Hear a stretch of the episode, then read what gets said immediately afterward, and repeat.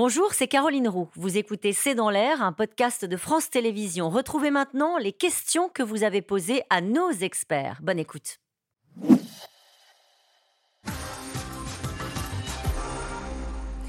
Une question d'Yvette dans le Finistère. Pourquoi les politiques vont-ils chez M. Hanouna? Quelle partie de la société veulent-ils toucher? Ils vont chez Hanouna parce que euh, Hanouna parle à un public que eux n'ont pas.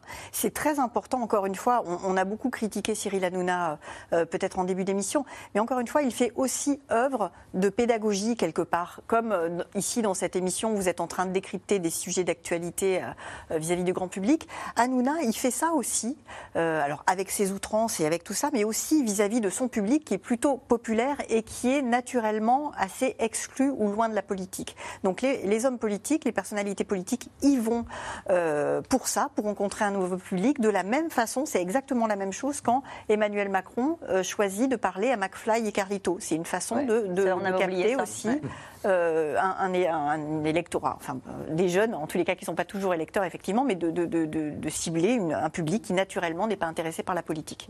La violence, l'irrespect, la haine, les insultes sont partout. Pourquoi la télé y échapperait-elle?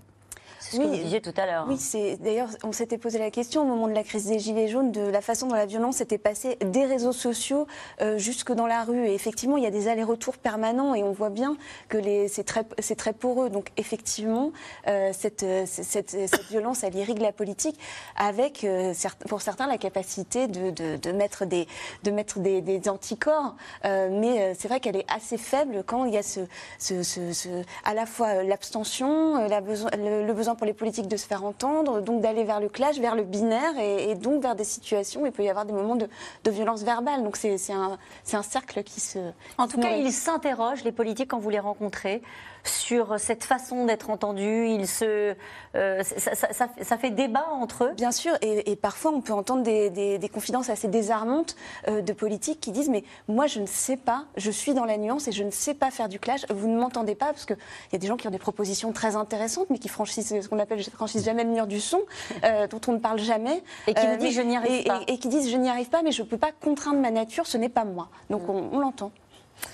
Euh, quelles sont les sanctions encourues par Cyril Hanouna et par la chaîne C8 alors, euh, il y a plusieurs, euh, plusieurs sanctions possibles. Donc, euh, il peut y avoir la suspension, suspension de l'édition. Mais pardon, mais qu'est-ce qu'on lui reprocherait là? Qu'est-ce qui lui est reproché C'est quoi? C'est le fait d'insulter? C'est la tenue de l'antenne. En général, ah. c'est ce qui est, c'est ce qui est la, maîtrise de l'antenne, pardon.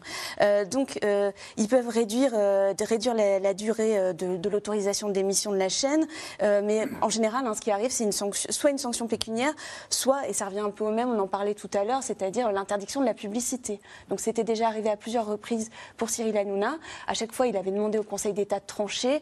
Euh, parfois, le Conseil d'État a tranché en sa faveur et parfois en sa défaveur. C'est intéressant, c'est la tenue de l'antenne. C'est pas euh, le fait d'insulter quelqu'un. On a le droit de le faire euh, sur un plateau de télévision en France, c'est ça, j'imagine C'est le droit, la liberté d'expression? C'est-à-dire qu'il y, a deux choses. Hein. Il y a une plainte aussi qui a été déposée par Louis Boyard et ça, ça, ça, se, ça se jouera pour injure. Et ça, c'est autre chose. Mais la question de l'ARCOM, c'est sur la maîtrise de l'antenne. Le fait que ces émissions fassent de l'audience ne pousse-t-il pas à une surenchère permanente? Oui, c'est un, un, certain toujours plus, euh, euh, plus violent, euh, toujours plus transgressif. C'est une mécanique. c'est d'ailleurs exactement, pardon de le redire, celle des réseaux sociaux. Ce qui est fascinant, et je trouve que tout au long de, votre émission, encore on, on l'entendait bien, ça, ce qui est fascinant, c'est que ce mode-là, cette façon de débattre, de d'être ensemble, est absolument contradictoire avec ce que requiert euh, une démocratie. C'est-à-dire que ce qui est certain, c'est qu'il est impossible de continuer comme ça. Je ne sais pas comment nous allons arrêter, mais il est impossible de fabriquer des lois, des décisions, des accords, des réconciliations, des compromis avec ce type d'interaction. Donc le grand paradoxe, c'est que cette machinerie, elle est lancée, elle est numérique, etc. On ne sait pas du tout, comment, personne ne sait comment l'arrêter. Et cependant, si on ne l'arrête pas, la démocratie ne, ne survivra pas. C'est très curieux ça. On a parlé des États-Unis, mais est-ce que c'est partout pareil le monde démocratique est comme ça. Ce qui fait exception, c'est le monde autoritaire. Ils contrôlent, ils censurent, ils interdisent, ils mettent en prison, euh, ils assassinent. Donc paradoxalement, nous entrons dans un monde où les systèmes autoritaires sont plus soutenus par le monde de la communication que le monde démocratique. C'est l'inversion. Quel est le rôle d'Internet justement et des réseaux sociaux dans cette violence? Euh, Vous l'avez un peu dit et vous avez rappelé tout à l'heure, Nathalie Morel, l'énorme force de frappe de certaines personnalités. On parlait aussi de McFly et Carlito hein, tout à l'heure. Les réseaux sociaux ont un, rôle d'amplificateur de tout ce, de, tout ce qu'on a dit. C'est-à-dire que à l'époque, euh, dans la troisième et quatrième République, à l'Assemblée, effectivement, il y avait aussi des noms d'oiseaux. Simplement, on les entendait. Enfin, c'était relayé le lendemain dans une presse, etc. Là aujourd'hui, c'est euh, immédiatement sur les chaînes d'infos, immédiatement sur les réseaux sociaux, et tout prend une ampleur très très forte. Donc oui, ça amplifie. Il y a une partie de la France qui échappe à ça ou pas? Euh, Vous qui travaillez dans la presse quotidienne régionale, est-ce que c'est un petit monde qui s'auto-allume et qui se fait peur et qui s'invective est-ce que ça infuse dans l'ensemble de la société? Alors, je, pense que ça arrive, euh, par exemple, pour reprendre le clash d'Anouna, nous, on a fait deux papiers euh, dans ce, enfin, sur ce clash-là, justement, c'est moi qui les ai faits pour expliquer et pour décrypter ce qu'on fait ce soir, qu'est-ce qui se jouait là et qu'est-ce que ça voulait dire de notre société aujourd'hui? Donc, oui, pour les gens qui sont loin des, des, réseaux sociaux, euh, ils ont aussi la presse classique qui peut s'en faire le relais.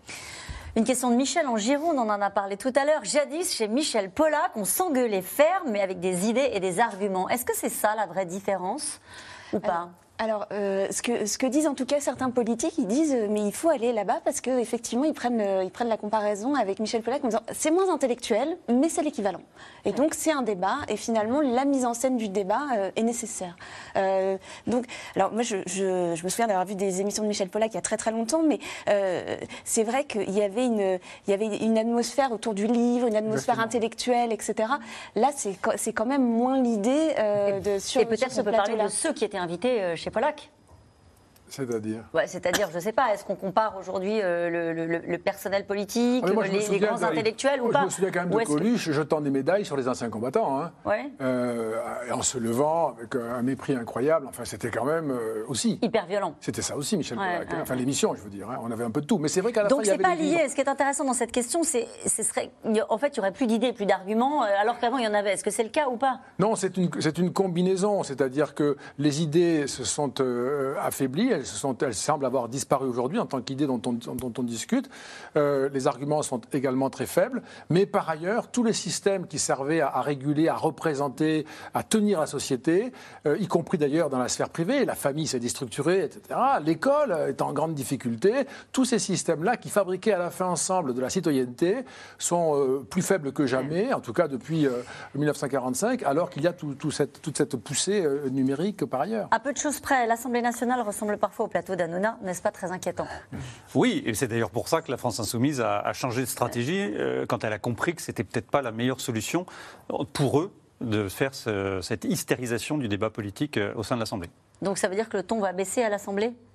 Ça veut dire que le ton va baisser, on peut l'espérer. C'était pas la seule responsabilité de la France insoumise, j'imagine. Pardon C'était pas la seule responsabilité de la France insoumise. Euh, c'était beaucoup parce que euh, le Rassemblement national, lui, était dans une quête de respectabilité, donc il était dans vraiment, on ne dit rien, euh, on ne parle pas. D'ailleurs, la plupart ne savaient pas comment ça fonctionnait, donc ça, ça aidait.